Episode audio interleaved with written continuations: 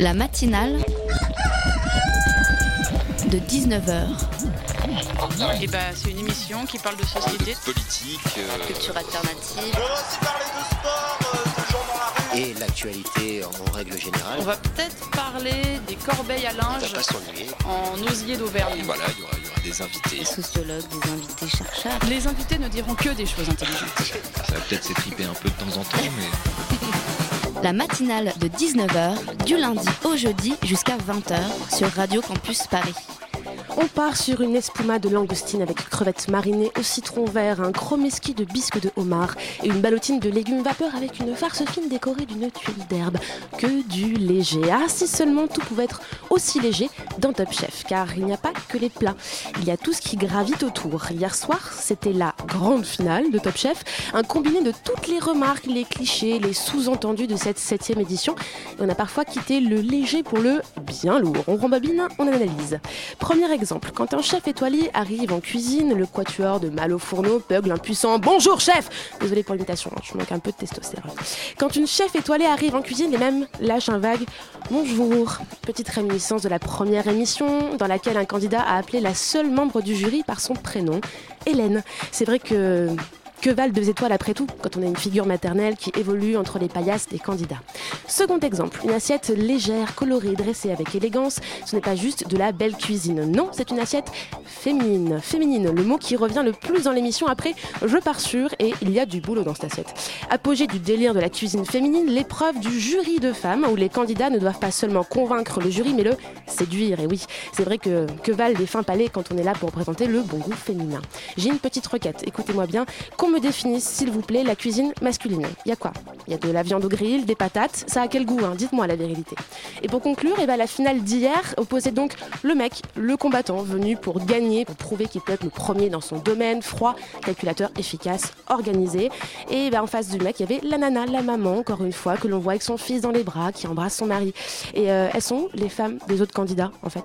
Et à la fin, attention, spoiler, c'est le mec qui gagne. Dommage, hein si la nana avait gagné, on aurait peut-être pu oublier qu'elle était une maman en tablier dans un monde d'hommes. Et bon, une fois encore, on reste sur sa fin.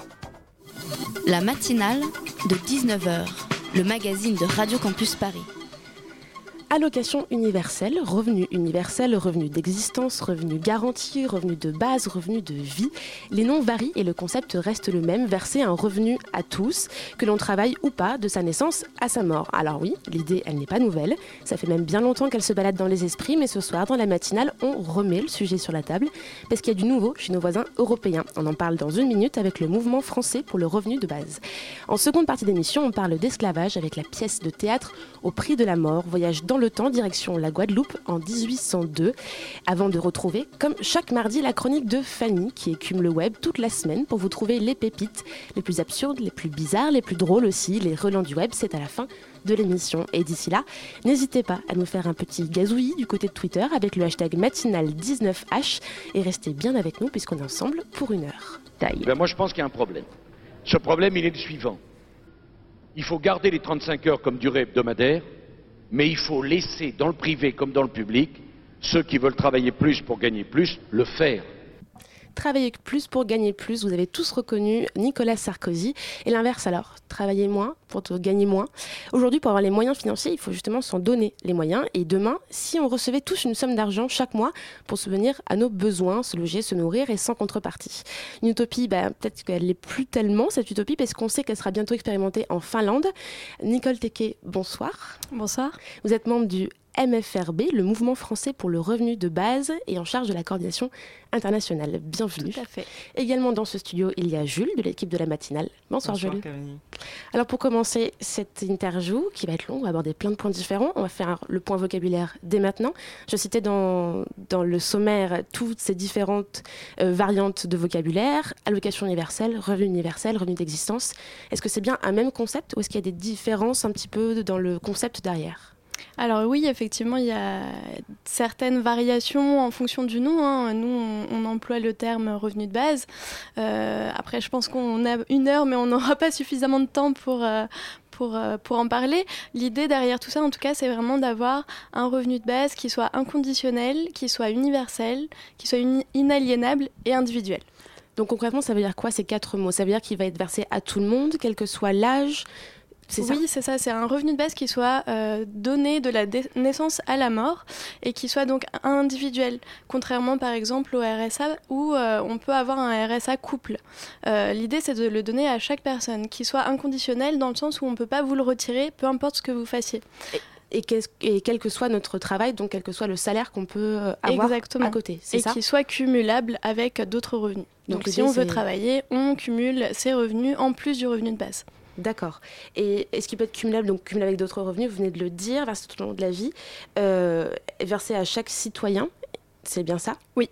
Et du coup, euh, ce revenu-là, est-ce que, comment dire, est-ce qu'il va être vraiment pour tous? C'est-à-dire que c'est vraiment pour les riches, pour les pauvres, c'est vraiment quelque chose qui appartient à tout le monde, c'est bien ça? Alors l'idée, c'est vraiment que ce soit euh, universel, donc qu'il soit donné à toute une communauté, que vous soyez riche ou que vous soyez pauvre. Après, effectivement, ça se compense en fait euh, euh, en fonction du mode de financement, mais l'idée, c'est aussi que les plus riches contribuent de manière aussi progressive et plus que ceux qui gagnent moins.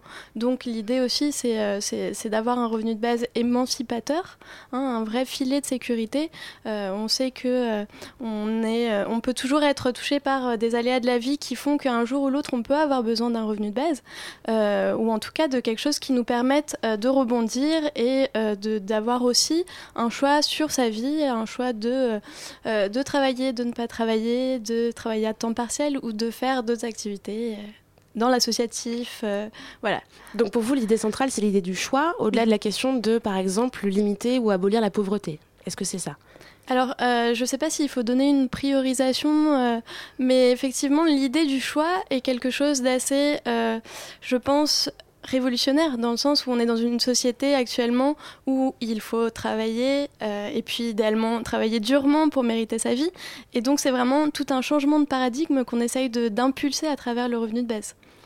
Jules, une question Et donc justement, ce revenu de base, il est là pour faire face à des carences qu'on a dans le système actuel, notamment le RSA. Est-ce qu'on peut clarifier les choses sur ces carences que vous voulez résoudre Alors euh, oui, effectivement, il y, a, quelques carences, oui, il y a plusieurs carences même, je dirais, au niveau du RSA, notamment euh, du fait que le RSA n'est pas automatique. Donc euh, il faut savoir qu'il y a quand même un pourcentage très élevé de personnes qui ont droit au RSA et qui ne le demandent pas, soit parce que ces personnes ne savent pas qu'elles ont accès au RSA, soit parce que c'est trop lourd bureaucratiquement de faire les démarches administratives pour l'avoir, ou simplement parce que c'est stigmatisant et que ces personnes ne veulent pas le demander. Donc ça, c'est un, un, des problèmes du RSA. Après, on en parlait tout à l'heure, il y a aussi le problème du RSA couple, qui fait que euh, certaines personnes vont peut-être rester en couple parce qu'elles dépendent du RSA, ou bien, euh, ou bien j'ai oublié ce que j'ai dit. Euh, parler du RSA. Attendez, j'ai oublié ce que j'ai. Ça, ça va revenir. Le couple, le fait de, de, verser des allocations euh, sociales pour deux personnes, pour un foyer. Donc pour vous, c'est différent de le verser à chaque Voilà, c'est ça. C'est l'aspect un peu philosophique qui, qui, est derrière, qui est important pour vous de dire que voilà, on, on est tous des individus qui avons le droit d'avoir un, minimum pour vivre. Et donc c'est important de, de, séparer ça de l'idée de couple ou c'est complètement autre euh, chose? Non, en fait, il y avait aussi l'idée de euh, du RSA couple dont le montant est plus faible que de RSA. Il y a certaines personnes qui se déclarent même pas en couple. Exactement. C'est voilà, c'est j'ai retrouvé ce que je voulais dire. Euh, c'est l'idée que euh, il y a quand même une intrusion dans la vie personnelle des gens. Il peut y avoir des contrôles, par exemple. Donc il y a des contrôles, euh, donc les gens n'ont pas forcément intérêt à se déclarer en couple parce qu'ils y perdraient. donc il y a toute cette idée derrière, enfin derrière le RSA couple qu'on veut changer, et c'est quelque chose qui est notamment défendu dans les préconisations du rapport CIRUG qui est sorti hier donc, euh, donc euh, le, rapport CIRUG, pour lequel euh, le MFRB a apporté quelques contributions également, dont cette idée d'automatisation du RSA et de l'individualisation du RSA. Alors justement, le rapport CIRUG, il porte sur le financement des allocations sociales existantes. Mhm. il ne va pas vers un revenu de base. Est-ce que vous, est-ce qu'on peut quand même dire que d'une certaine manière, il existe ou il pourrait exister un revenu de base qui serait fait à partir d'allocations sociales et qui serait pas qui serait pas créé avec un, le terme allocation, comment dire, de revenu, euh, revenu de base. Je suis pas claire. je la refais. Est-ce qu'on peut dire qu'aujourd'hui, est-ce qu'il existe comme allocation On est en train de tendre vers un revenu de base quoi qu'il arrive, et que petit à petit, avec les, les propositions qui sont faites actuellement sur ces questions-là, on est en train d'approcher la situation dans les faits, justement, d'un revenu qu'on a avec les allocations, avec le RSA, et qu'on pourrait cumuler, et on arrive à ce montant-là. Est-ce que pour vous, c'est quelque chose qui est euh, que vous observez et que vous que vous appréciez, que vous, Oui. vous, en, vous en félicitez Alors oui, effectivement, le- la parution du rapport Sirug est, euh, est quand même euh, une étape importante vers un revenu de base. C'est pas suffisant, bien sûr. Euh, il y a quand même euh, certaines, euh, certains points qui ont été évoqués qui sont très importants. Donc on a parlé du RSA, mais il y a aussi le fait, on n'en a pas parlé, de d'attribuer le RSA aux 18-25 ans, donc aux jeunes. Ce qui n'est pas le cas aujourd'hui. Voilà, ce qui n'est pas le cas aujourd'hui et qui pourtant est très important. Après, effectivement, il ne faut pas oublier qu'un revenu de base ne, ne cherche pas de mettre en péril le système de protection sociale. Et ça, c'est très important parce que l'idée, c'est vraiment d'avoir un revenu de base émancipateur et pas euh, un revenu de base simplement qui simplifierait tout, le système d'allocation sociale pour en faire en gros une grosse allocation sociale qui serait euh, donnée à tout le monde et puis euh, tout le monde se débrouille avec ça. Quelle serait la différence dans ce cas-là? Alors la différence, ce serait euh, de ne pas inclure toutes les allocations sociales dans un revenu de base, et notamment euh, les allocations chômage, allocations vieillesse et santé. Pour nous, c'est vraiment très important de dissocier la protection sociale. Autrement, euh, il y a un véritable risque euh, de régression sociale et de mise en péril en fait des, des populations les plus faibles économiquement. Pour quelle raison? Alors l'idée euh, derrière ça, et c'est aussi pour ça que les formes de revenus de base les plus libérales qui sont défendues par certains euh, se- sont un peu dangereuses, euh, enfin d'après nous, c'est que certains défendent la mise en place d'un revenu de base, soi-disant d'un revenu de base dont le montant serait trop faible qui remplacerait tout le système d'allocation et qui euh, mettrait toutes les personnes devant le fait accompli en leur disant voilà maintenant vous avez un revenu de base vous trouvez de quoi vous éduquer vous euh, vous nourrir vous loger vous santé etc Avant de parler de la question du montant de, de Mhm. ce revenu, parce que c'est quand même, on parle quand même d'argent depuis le départ, une question, Jules. Oui, justement, sur ce que vous étiez en train de dire, on observe aujourd'hui que le revenu de base, il s'avère être une notion à définition variable d'un bord politique à l'autre. C'est pour certains un moyen de libéraliser totalement le marché du travail et pour d'autres seulement une simplification du système socio-fiscal. Et vous, est-ce que vous pouvez vous nous dire s'il en existe un l'ancrage politique de votre mouvement? Alors le mouvement français pour un revenu de base est un mouvement transpartisan, donc qui rassemble des propositions de gauche comme de droite. Après, euh, effectivement, les revenus de base qui sont défendus au sein du MFRB sont euh, dans le cadre de la charte. Donc euh, ce que je vous, disais tout à l'heure de- d'un revenu de base émancipateur, euh, d'un revenu de base qui ne mettrait pas en péril le, système de protection sociale, ça fait partie aussi des idées qu'on défend. Euh, ça, rentre dans le cadre de la charte. Euh, ensuite, effectivement, il y a différents mouvements au sein de, euh, du MFRB, en tout cas propositions euh, dont les montants varient du coup, parce que finalement, euh, les courants, on va dire, politiques et les montants sont liés. Hein. Euh, les, les propositions les plus libérales, généralement, proposent... Suppression du SMIC, etc. Ouais. Par exemple. Alors, suppression du SMIC, euh, oui, euh, ça dépend en fait. Il y a plusieurs propositions. Euh, je sais que, euh, par exemple, certains proposent un revenu de base qui serait un revenu de base par étape qui partirait du RSA pour ensuite viser un revenu de base plus élevé. Mais en tout cas, c'est vrai que le RSA, c'est quand même le, euh, le mécanisme le plus simple à mettre en œuvre aujourd'hui. Qui est aujourd'hui à 425 euros, c'est bien ça le, Oui, le- qui est autour de RSA, 450 Pour donner une idée en fait, voilà, de Mhm. la progression, on partirait de 425 euros. Donc certains proposent donc euh, de partir sur le RSA, d'autres proposent une mise en place au, au niveau du SMIC, d'autres au niveau du seuil de pauvreté. Et en fait, tout dépend du montant sur lequel on part pour ensuite euh, défendre des formes de financement.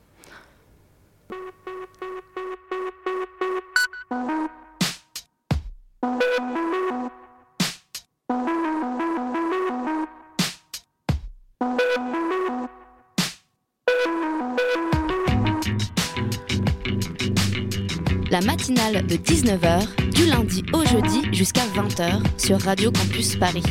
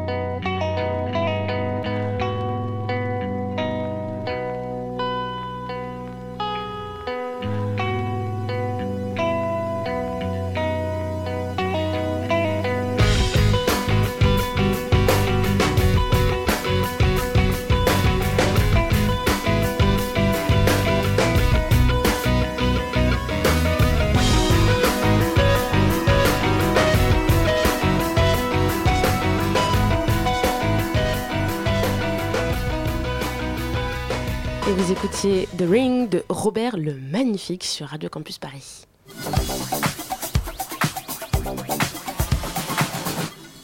On parle de revenus de base dans la matinale ce soir avec Nicole Tequet du Mouvement français pour un revenu de base. On est en train de parler avant la pause musicale de financement par les, avec différentes propositions des partis.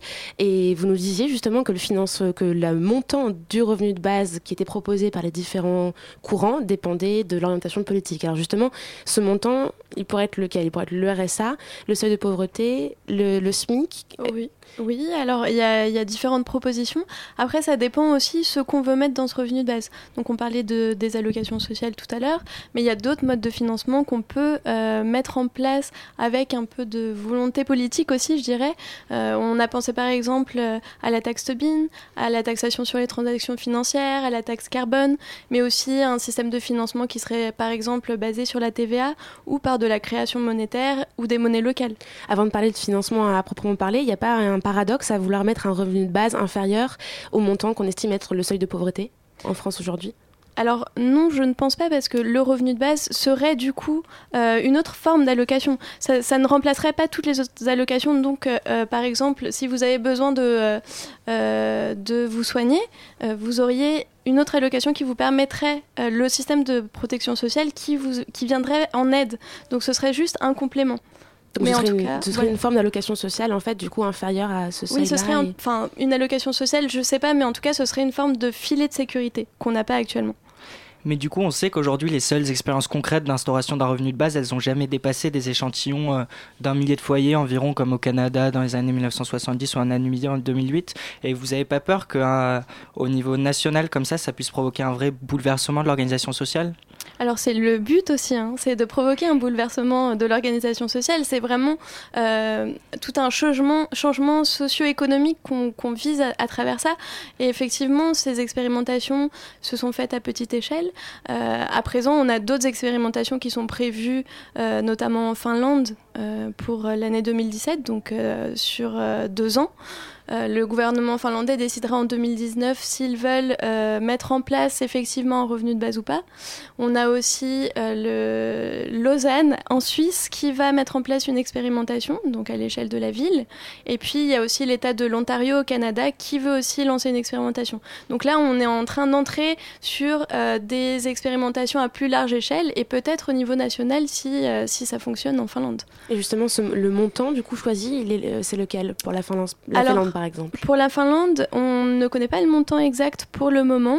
Il y a eu un rapport préliminaire qui, a été, qui est paru fin mars, euh, mais euh, dont on ne connaît pas encore les modalités exactes. On aura toutes les modalités au, au mois de novembre, euh, mais il est très probable que le montant soit autour de 600 euros. Oui, justement, euh, plusieurs pays européens, comme on dit, la Finlande, mais aussi la Suisse, euh, vont organiser des instaurations à plus petite échelle ou grande échelle de, de, de ce revenu de base.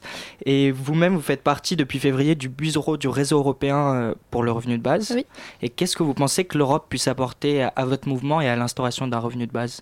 Alors, l'idée de travailler aussi à l'échelle européenne me paraît importante euh, dans le sens où on pourrait, par exemple, financer des expérimentations dans plusieurs pays d'Europe, ce qui nous permettrait aussi d'avoir des résultats plus, plus précis en fait. Hein. Si on, organise des expérimentations dans une dizaine de villes, dans une dizaine de pays, les résultats seront peut-être plus efficaces en tout cas que juste deux ou trois pays en Europe. Donc l'idée aussi de, euh, du réseau européen UBI, c'est euh, d'essayer de promouvoir des projets pilotes un peu partout, d'essayer d'impliquer aussi la Commission européenne, l'Union européenne euh, dans ces projets pilotes, éventuellement de les financer si possible, ce serait vraiment bien. Et puis aussi, pourquoi pas un revenu de base européen.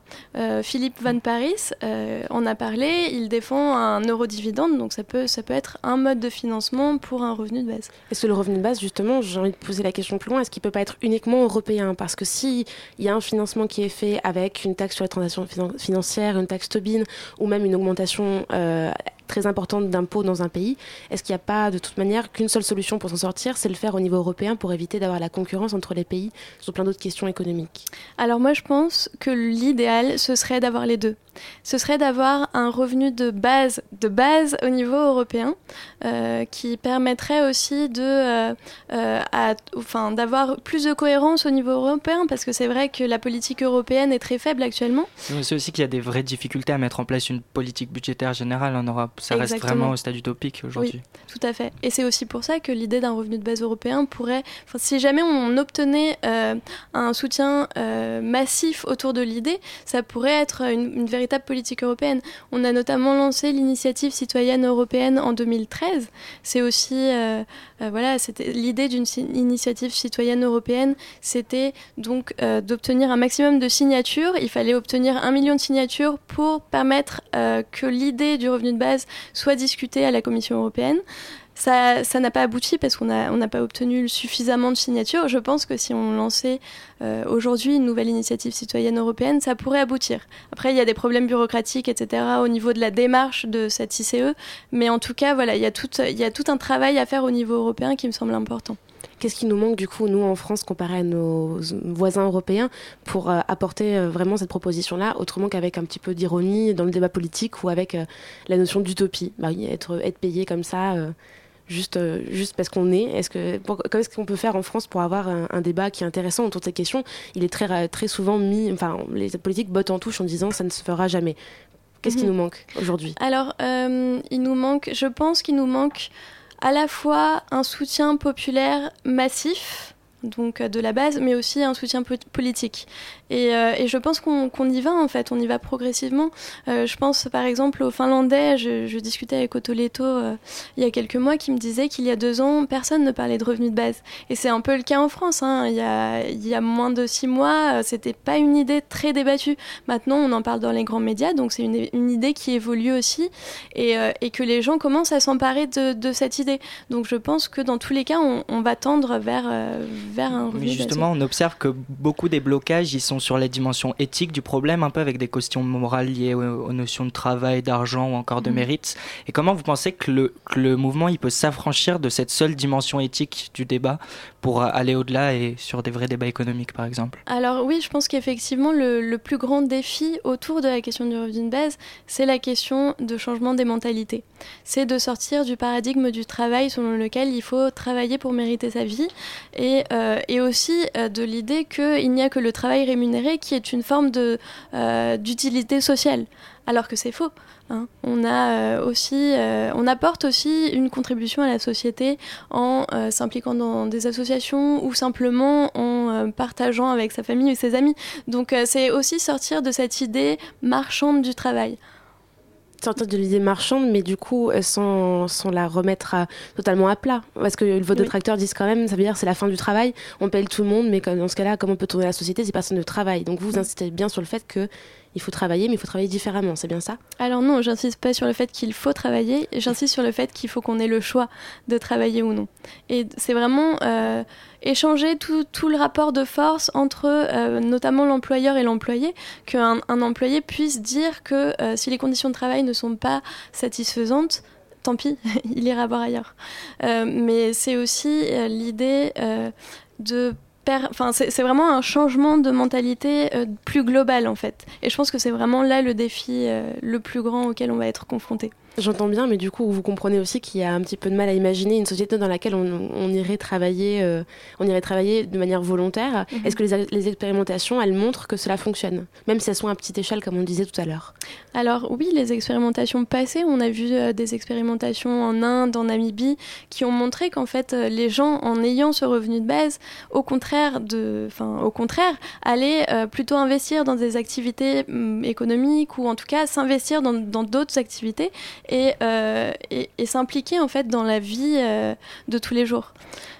Et justement, sur ces expérimentations, vous voyez qu'il y avait un impact notamment sur les études des jeunes, leur scolarisation. Mhm. Aujourd'hui, il y a un, sondage, un rapport de l'UNICEF qui a été dévoilé jeudi dernier qui dit que la France est 35e sur 37e au niveau européen en matière d'écart de performance scolaire. Est-ce que vous pensez que l'instauration d'un revenu de base aura des conséquences concrètes sur le déterminisme social des élèves?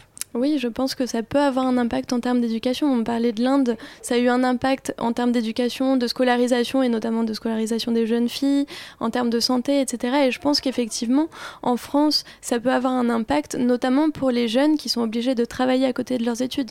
Donc ça peut vraiment jouer un rôle important au niveau euh, éducationnel aussi. Oui, bien sûr. C'est là qu'intervient aussi la dimension individualisée, justement.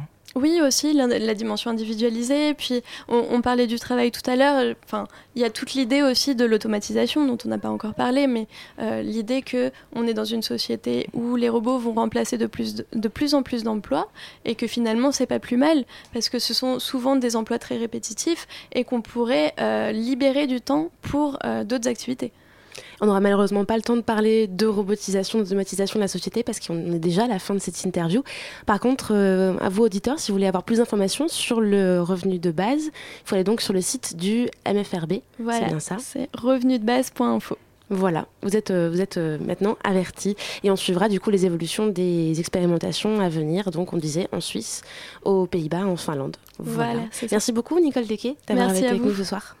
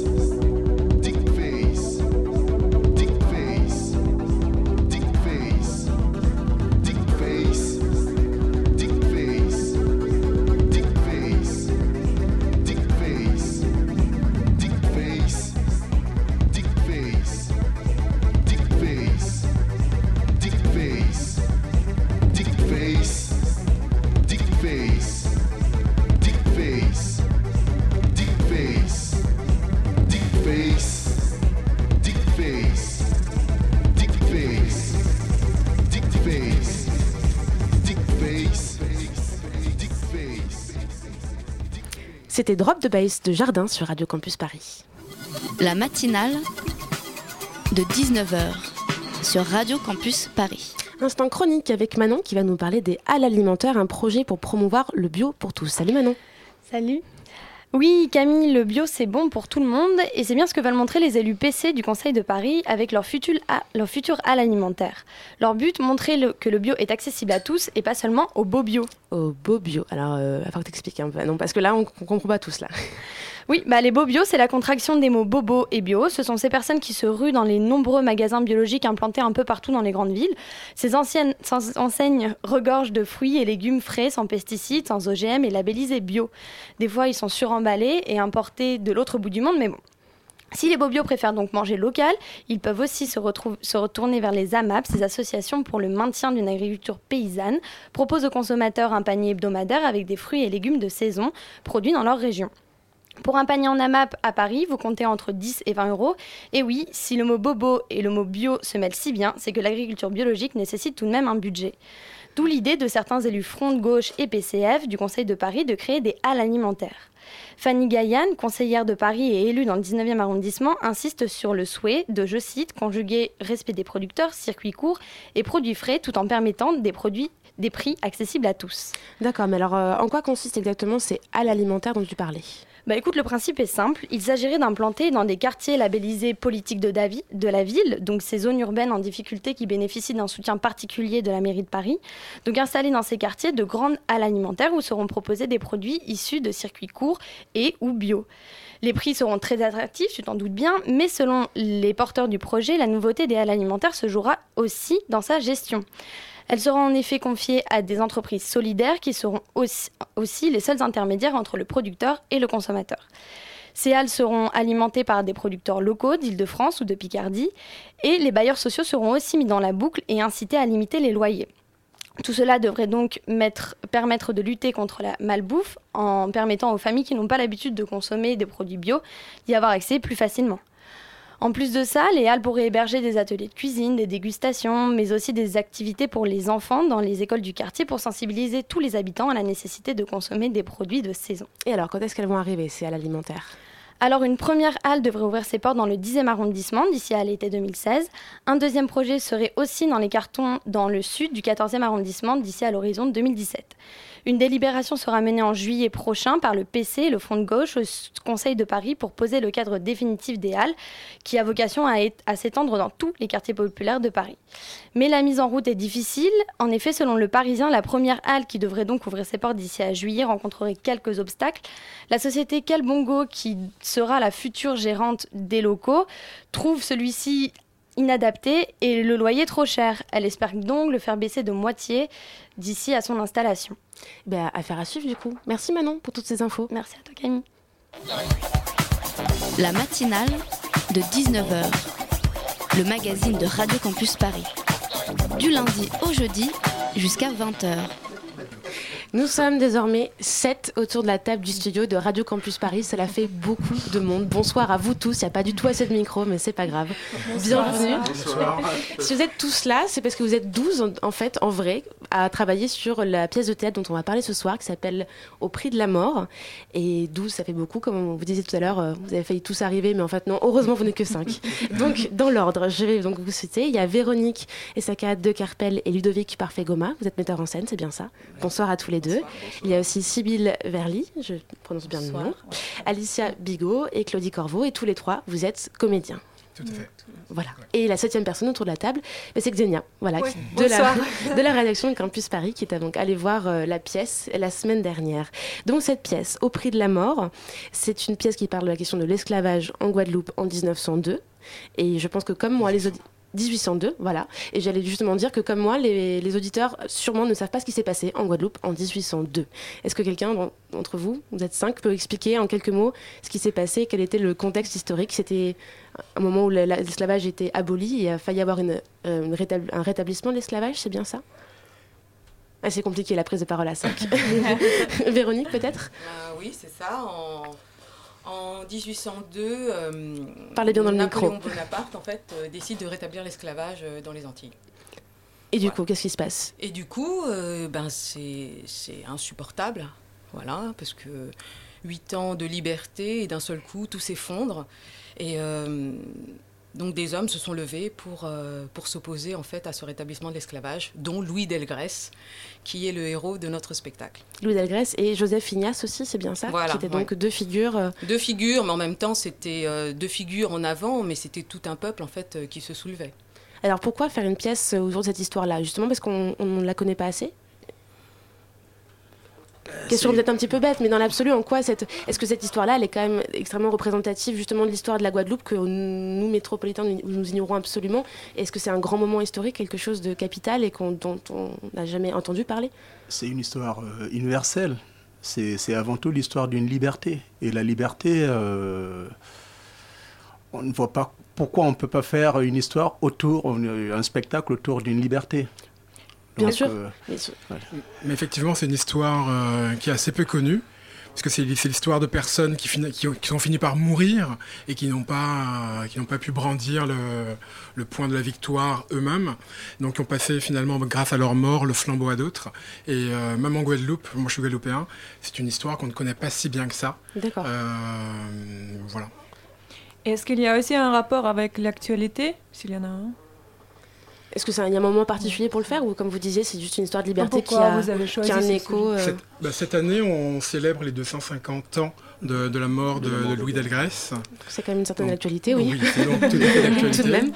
Euh, et d'ailleurs, on jouera en Guadeloupe euh, à cette époque-là, euh, également en Martinique, puisque lui, il est martiniquais. C'était justement ça aussi notre question, la question qu'on avait avec Xenia, c'est que par exemple, voilà, si les nos auditeurs parisiens veulent venir vous voir, il reste une date. Par contre, vous allez justement faire une tournée aux Antilles, c'est bien ça. Ce sera quand? Cet été En mai. En mai, En mai. d'accord. D'accord, donc euh, vous partez oui. bientôt, quoi. Oui, c'est ça. Le 27 mai, en fait, c'est l'anniversaire de... D'accord, donc c'est le 27 mai, c'est la date que... De la naissance. De la naissance. De la naissance. mort, ouais. Donc maintenant qu'on a un petit peu le, contexte histo- historique de la pièce, justement un petit peu plus sur la, mise en scène en fait, qu'est-ce que Xenia, peut-être que je te laisse un petit peu plus parler sur ce que tu as vu, car euh, tu es donc les yeux et les oreilles de la, rédaction pour euh, ce spectacle. Oui, ce qui est intéressant sur le site officiel, la mise en scène est présentée comme intrigante et originale. Et en quoi exactement consiste origi- l'originalité pardon, et l'intrigue? Est-ce que quelqu'un. On euh, laisse les metteurs en scène se défendre. Parce qu'après, la mise en scène est assez simple, ça me semble. Grande réflexion. Ben, euh, je sais pas. on- Je parlerai moi de, de l'originalité. Mhm. Bon, ben, l'originalité, qu'est-ce qu'on peut en dire? Non, mais y a d'abord c'est une histoire. euh, euh, vous voyez, c'est c'est 250 ans après que qu'on met en scène euh, Véronique et moi euh, cette pièce qui, qui est une pièce écrite par Christine Lara.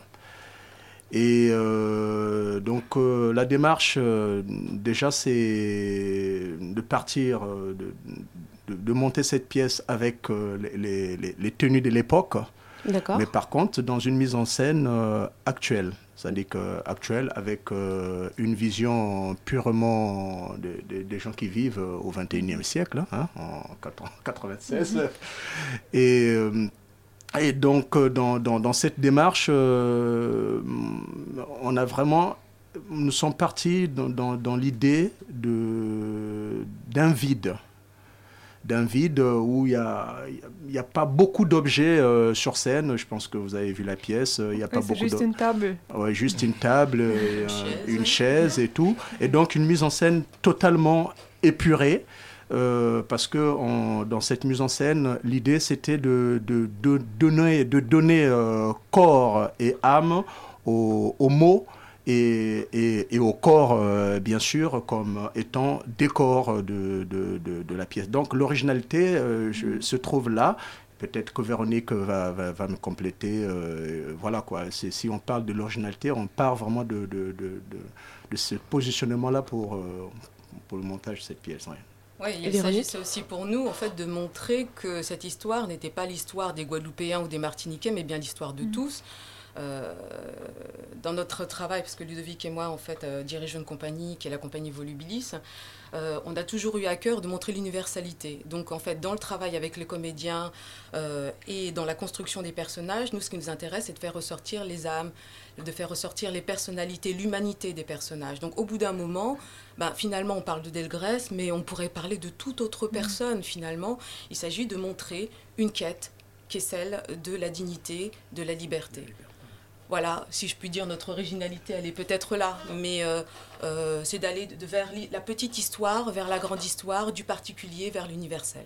Et justement, pour vous, comédiens qui êtes là autour de la table, comment ça se traduit, ça, justement, d'essayer d'aller au-delà de simplement un contexte historique avec un personnage qui existait? Donc peut-être vous avez eu beaucoup d'informations sur des éléments biographiques de, ces personnages-là. Si, si, vos personnages sont réels, il y, en a, bien, il me semble. Mm. Comment est-ce qu'on travaille ça justement pour s'imprégner d'une personne et à la fois s'en détacher? Euh, alors, c'est vrai que pour nous, enfin, on avait deux, deux types de personnages. On a les, les personnages historiques, dont euh, Delgrès, euh, et on avait des personnages fictifs. alors, je vais parler pour moi qui est un personnage fictif, c'était peut-être un peu plus simple parce qu'on s'inspire aussi de nos histoires personnelles en tant que comédien. Et, et ensuite, avec l'aide des metteurs en scène qui nous orientent aussi en fonction de ce qu'ils veulent. Euh, voilà, par rapport à l'histoire, par rapport euh, à ce qui se passe dans la pièce. Euh, Et comment s'en détacher C'est très difficile de s'en détacher. parce que nos personnages, même s'ils sont fictifs, ils ont une histoire à raconter. Et je sais que par exemple, pour le personnage de Cana, d'Alicia et le mien de Caribe, euh, ce sont des femmes noires euh, très fortes et elles sont là euh, aussi, pas juste pour soutenir les hommes de cette époque, mais aussi pour se soutenir entre elles. Et c'est vrai qu'on le ressent aussi à l'extérieur du jeu parce que voilà, c'est quelque chose qui, fait partie de notre communauté aussi en même temps, ce soutien moral. Donc c'est très difficile d'en ressortir parfois certains soirs aussi, c'est difficile. du coup, comment vous, comment vous travaillez tout ça? Parce que c'est quand même assez particulier de se mettre dans la peau de personnage historique. Comment ça se travaille quelque chose comme ça? Alors moi j'ai un personnage qui a existé. D'accord. Qui s'appelle Dauphin. Euh, mais en fait, il y a très peu d'éléments sur, cette personne, et même sur tous les, comédiens. Aller dans une bibliothèque en fait euh, municipale de Paris, ce sera compliqué de trouver euh, des infos sur l'époque précise. Là, je suis en train de lire un bouquin sur Napoléon, et l'esclavage, mais euh, il n'y a pas de bouquin sur Delgrès et l'esclavage, enfin pas à ma connaissance, en tout cas. Et donc, euh, du coup, on essaie de se faire, enfin moi j'essaie de me fantasmer le truc et surtout d'aller au plus simple en fait. Hein. Euh, déjà, on a un texte qui est en alexandrin, en rime. Bah, pour moi, enfin, j'ai essayé de, me l'approprier de la manière la, plus simple, en tant que Claudie, euh, en essayant d'imaginer euh, cependant euh, l'époque, ce qui pouvait s'y passer. Mais bah, comme Véronique disait, ce qui est intéressant aussi, c'est, et, Ludovic, c'est de, prendre la chose aussi sur son, moment et l'universalité. En fait, elle traverse aussi les siècles. 1802, 2016, c'est ça Tout à fait. Je crois qu'on n'a pas encore changé depuis le début de l'émission. On est toujours en 2016, c'est plutôt rassurant d'ailleurs. Oui, ça, c'est rassurant, oui. Euh, ce sont des réalités euh, qui pourraient être quasiment les nôtres. Euh, cette soif de liberté, actuellement l'esclavage, il concerne peut-être d'autres choses. On ne peut pas utiliser le terme, en tout cas en France, sur l'ensemble de la population de la même manière. Euh, mais c'est une lutte pour rester libre dans, nos choix, dans ce qu'on a à faire. Libre et digne. Et digne, et ça, c'est euh, ce Enfin, je veux dire, la réalité de, ce, de cette quête de la dignité, elle est actuelle. Hein, euh. C'est la question que j'allais vous poser. Qu'est-ce qu'il y a comme pont dans quelque chose qui sort de l'esclavage, mais qui est encore aujourd'hui bah. euh, d'actualité, qui est dans la pièce Nous, il y a des choses toutes simples. Euh, voilà, nous sommes noirs. Ça se voit pas à la radio, mais nous sommes noirs. Et comment dire, c'est pas simple d'être artiste noir en France aujourd'hui. Donc cette quête de la dignité, elle est là aussi. je vais prendre un exemple très très simple. Euh, donc on a joué, on a fait cinq représentations. On a eu le bonheur de faire cinq représentations avec une salle quasi comble à chaque fois. Et euh, à l'issue euh, d'une des représentations, il y a une femme qui est allée voir l'auteur, Christine Lara, en lui disant qu'il y avait une forme d'anachronisme à ce que des esclaves parlent en vers.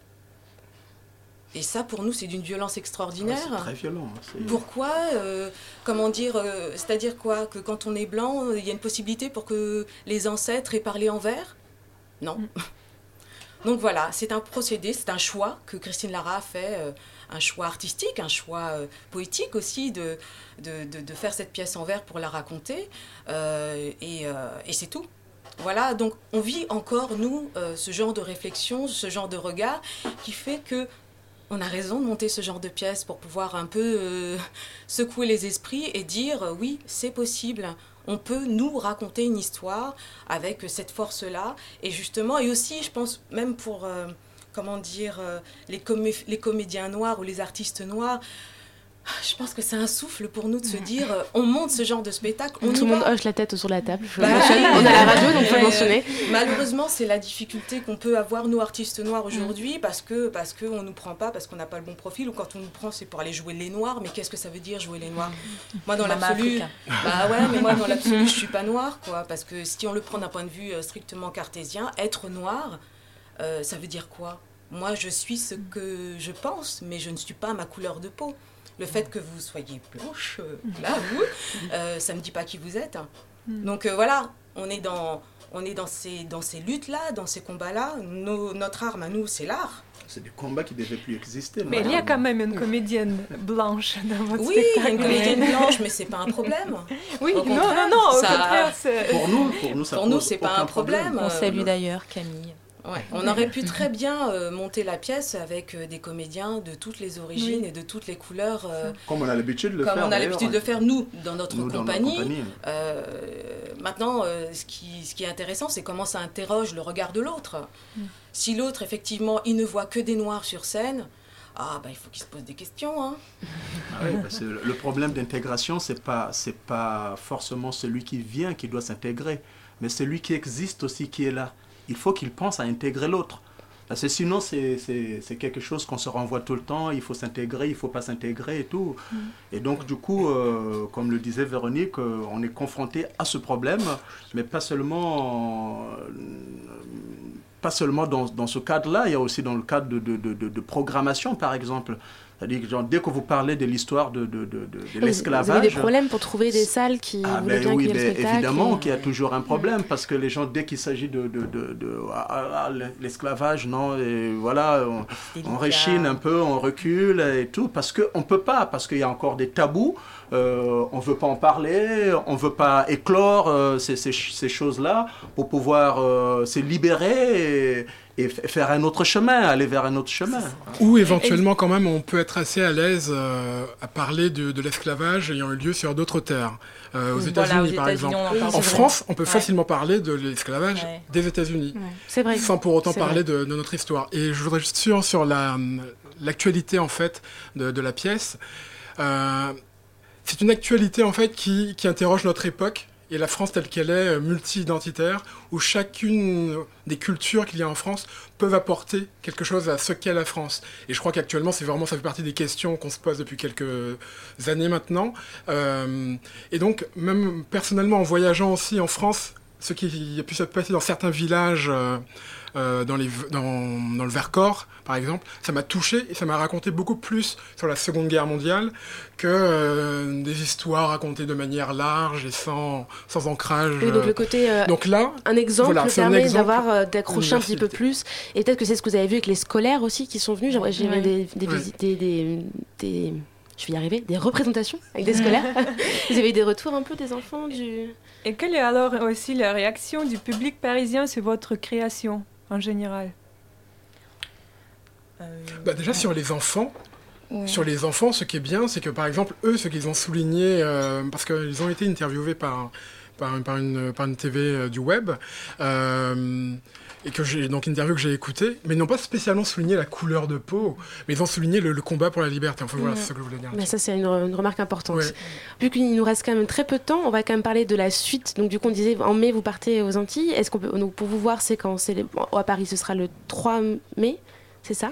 Euh, non, on non. a fini nos D'accord, vous avez fini vos dates. Ah bah autant pour moi, il me semblait qu'il restait une date. Paris. Bon bah écoutez, on euh, revient peut-être la saison prochaine, ça. ben voilà, j'allais dire pour nos auditeurs Euh, parisiens qui viennent de- Malheureusement, on peut pas en parler encore. Euh, Bien en sûr. revanche, oui, il y a une tournée en- dans les Antilles là, qui est prévue, en Guadeloupe et en Martinique. Mais je, voudrais juste donner le nom des autres comédiens. Mais Ouais, allez-y, c'est- avec plaisir. C'est important parce que c'est une histoire collective, c'est absolument pas une histoire. euh, Allez-y. donc il y a Jean-Jacques Audigier, Gladys Bata, donc Alicia est là, Mamadou Bouchard qui fait le rôle de Delgrès, Jean-Michel Cortana, euh, William Louis, Axel Tanguy-Robin, Daniel Samporé, Camille Tavitian. Voilà, qui sont les autres comédiens du spectacle. Eh ben on les remercie tous. Si, euh, Et vous on aurez- remercie aussi Christine Lara. Qui a donc Pour écrit. euh, Oui, écrit et, et porté le projet. Eh bien écoutez, merci beaucoup d'avoir été là. J'ai du coup Merci. beaucoup de Merci frustration de ne pas pouvoir aller vous voir du coup puisque je pourrais pas aller avec vous aux Antilles. Mais en tout cas, Bah, merci ça beaucoup. sera peut-être pour la saison prochaine. J'espère bien, j'espère bien. Voilà, merci à, à tous les cinq. Restez encore en studio parce que tout de suite il y a une chronique de Fanny. La matinale de 19h du lundi au jeudi jusqu'à 20h sur Radio Campus Paris. Fanny qui, comme tous les mardis, vient nous retrouver en studio pour nous parler des relents du web. Tout à fait, une revue de web bien pourrie avec que des choses dont tout le monde se fout. hein, voilà, à commencer par Game of Thrones, hein, le sujet de conversation premier hein, cette semaine, bien sûr, c'est primordial.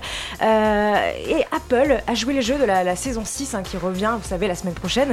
Vous n'attendez tous que ça, Mais bien sûr, évidemment. bien sûr, plus qu'une semaine. Tout à fait, ça va bien se passer, respire. Bon voilà, et donc Siri, du coup, répond à la question est-ce que Jon Snow est mort? Donc vous pouvez faire Non. le test vous-même avec votre téléphone. Ça marchera pas avec le mien, mais Voilà. d'accord, on Et du- testera. ah, ah, bon, bon, bref, bon voilà pour ceux qui ont un iPhone.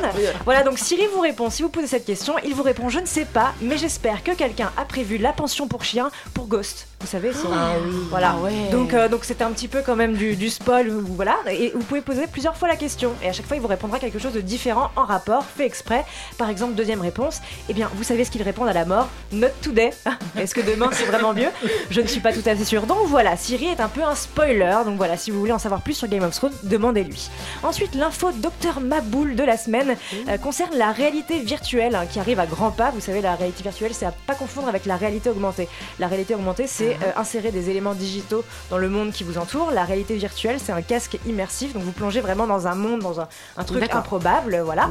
Et donc il y a les premiers blessés hein, qui sont recensés. Mais si, C'est comme pour les évidemment. selfies, ça y est, ça commence. Tout à fait, bah oui, parce que tu as l'air d'un con, tu es comme ça dans ton appart de 12 mètres carrés avec ton casque, tu, te- tu- tu fais des gestes et tu te tapes partout. Et donc le premier jeu coupable, c'est selfie tennis. Donc de quoi il s'agit? Il s'agit de vous regarder avec le casque à travers un miroir. Enfin voilà, c'est un petit peu compliqué, c'est un concept. Ensuite, avec ce- cette perche à selfie, vous avez une raquette de tennis et vous jouez avec vous-même. C'est un super jeu. Et du coup, super. les gens, en agitant les bras, se sont blessés. Il y a beaucoup de gens qui se sont blessés la main, voire cassé les doigts. Ah, voilà. Oh, Donc- c'est sympa. N'est-ce pas? C'est génial. Ensuite, le point politesse de la semaine, car vous êtes de gros malpolis, et toi, surtout Camille. Donc Super. voilà. Et Apple aussi, hein, trouve que tu es une grosse malpolie. du coup, ça? et oui, ils ont déposé un brevet. Euh, que tu es une malpolie et que les gens qui font de la musique sont des malpolis surtout, Apple a déposé un brevet pour censurer les, les grossièretés dans les chansons. Au moment Oh. où vous écoutez, c'est-à-dire que genre sur iTunes et sur Apple Music, en gros ils peuvent euh, au moment où vous écoutez euh, biper ou mettre un silence ou remplacer euh, n'importe quelle grossièreté, n'importe quel mot finalement. C'est un brevet qui a été déposé il y a deux ans. Donc pour l'instant ils l'ont pas mis à exécution, mais ils ont ça, ils sont en train de se développer ce truc-là. C'est un petit peu inquiétant. Non, non, pas du tout. Tu plaisantes en tout cas. Ah, voilà. Trop de gros mots, tout Hein, ça, donc, euh, tout ça, c'est terrible. En gros, ils ont une liste, tu vois, de mots interdits, enfin qui jugent interdits. Après, ça n'a pas de fin, mais voilà. Et eux-mêmes, voilà, se permettront de, de biper ces mots Bah, tant quand vous qu'ils écouterez. tant qu'ils bipent pas Radio Campus Paris, ça va. Tout à fait, tout à fait, Parce que sinon, ils vont exactement. avoir du boulot. Mais oui. Et enfin, euh, les pires titres de la semaine, parce que quand même euh, sur, le, sur internet on voit des titres absolument improbables. Donc voilà, juste le titre se suffit à lui-même hein, de ces articles. Je ne vais même pas vous en parler, vous allez comprendre de vous-même. Tout d'abord, j'ai vu un article passer Jura, de point ivre sur son scooter. Il dit boire car il se fait du souci pour l'état de santé de Johnny Hallyday. Voilà, c'est une vraie personne qui a fait ça. Donc Eh la oui. meilleure excuse à, donner Et euh, voilà. aux sûr. Ensuite, un Français jeteur de fromage activement recherché par la police londonienne. Voilà. Et il y a- il y a- Comme quoi tout se passe bien quand on va, quand on va à Londres. hein. Voilà. En gros, l'histoire, c'est un mec qui volait des camemberts et il s'est fait gauler. Il était pas content. Du coup, le type a jeté les camemberts à, à la gueule des caissiers. Et voilà. Et euh, tout se passe bien. Voilà. Pour nous Les Français. Ensuite, Grenoble, deux points, interpellé avec 14 000 euros cachés dans son slip. Voilà, voilà, comme quoi il y en a qui font de grandes choses. Et ça sera le mot de la fin Oui Comment mieux finir que parlant, Bah oui, tout à fait, tout à fait. Bah oui, en parlant de combien 14 000 14 000 euros ça fait beaucoup. Ça fait beaucoup, ça fait beaucoup, beaucoup. intéressant, ça. Merci. Bonne gâchette, on sait jamais. Bonne anecdote. Merci beaucoup, Fanny. Mais de On se retrouve la semaine prochaine pour, euh, pour un nouveau Roland du Web. Tout à fait. Toujours plus d'infos. Ouais. Bon, bah là, du coup, c'est la fin de l'émission. hein. Malheureusement, on aurait bien continué. Et dans quelques minutes, eh ben, il va y avoir la bouquinerie qui va venir. Et il me reste encore un tout petit peu de temps pour remercier toute l'équipe de la rédaction qui était derrière les micros ce soir. Il y avait Jules Exenia, il y avait aux chroniques Manon et Fanny. Pour le web, c'est Clara. À la coordination, Elsa. Et derrière la vitre du studio, là, à qui je fais coucou, celle que vous n'entendez jamais, bah, c'est Tiffany. Voilà. Demain, la matinale, eh ben, elle reçoit Thomas Kirsbaum, sociologue. On va parler du projet de loi égalité et citoyenneté présenté la semaine dernière par le gouvernement. Voilà, mais tout de suite un truc un peu plus sympa avec la bouquinerie, plus léger. Nous, on se retrouve la semaine prochaine. Et restez bien sur 93.9. Allez, bonne soirée à vous.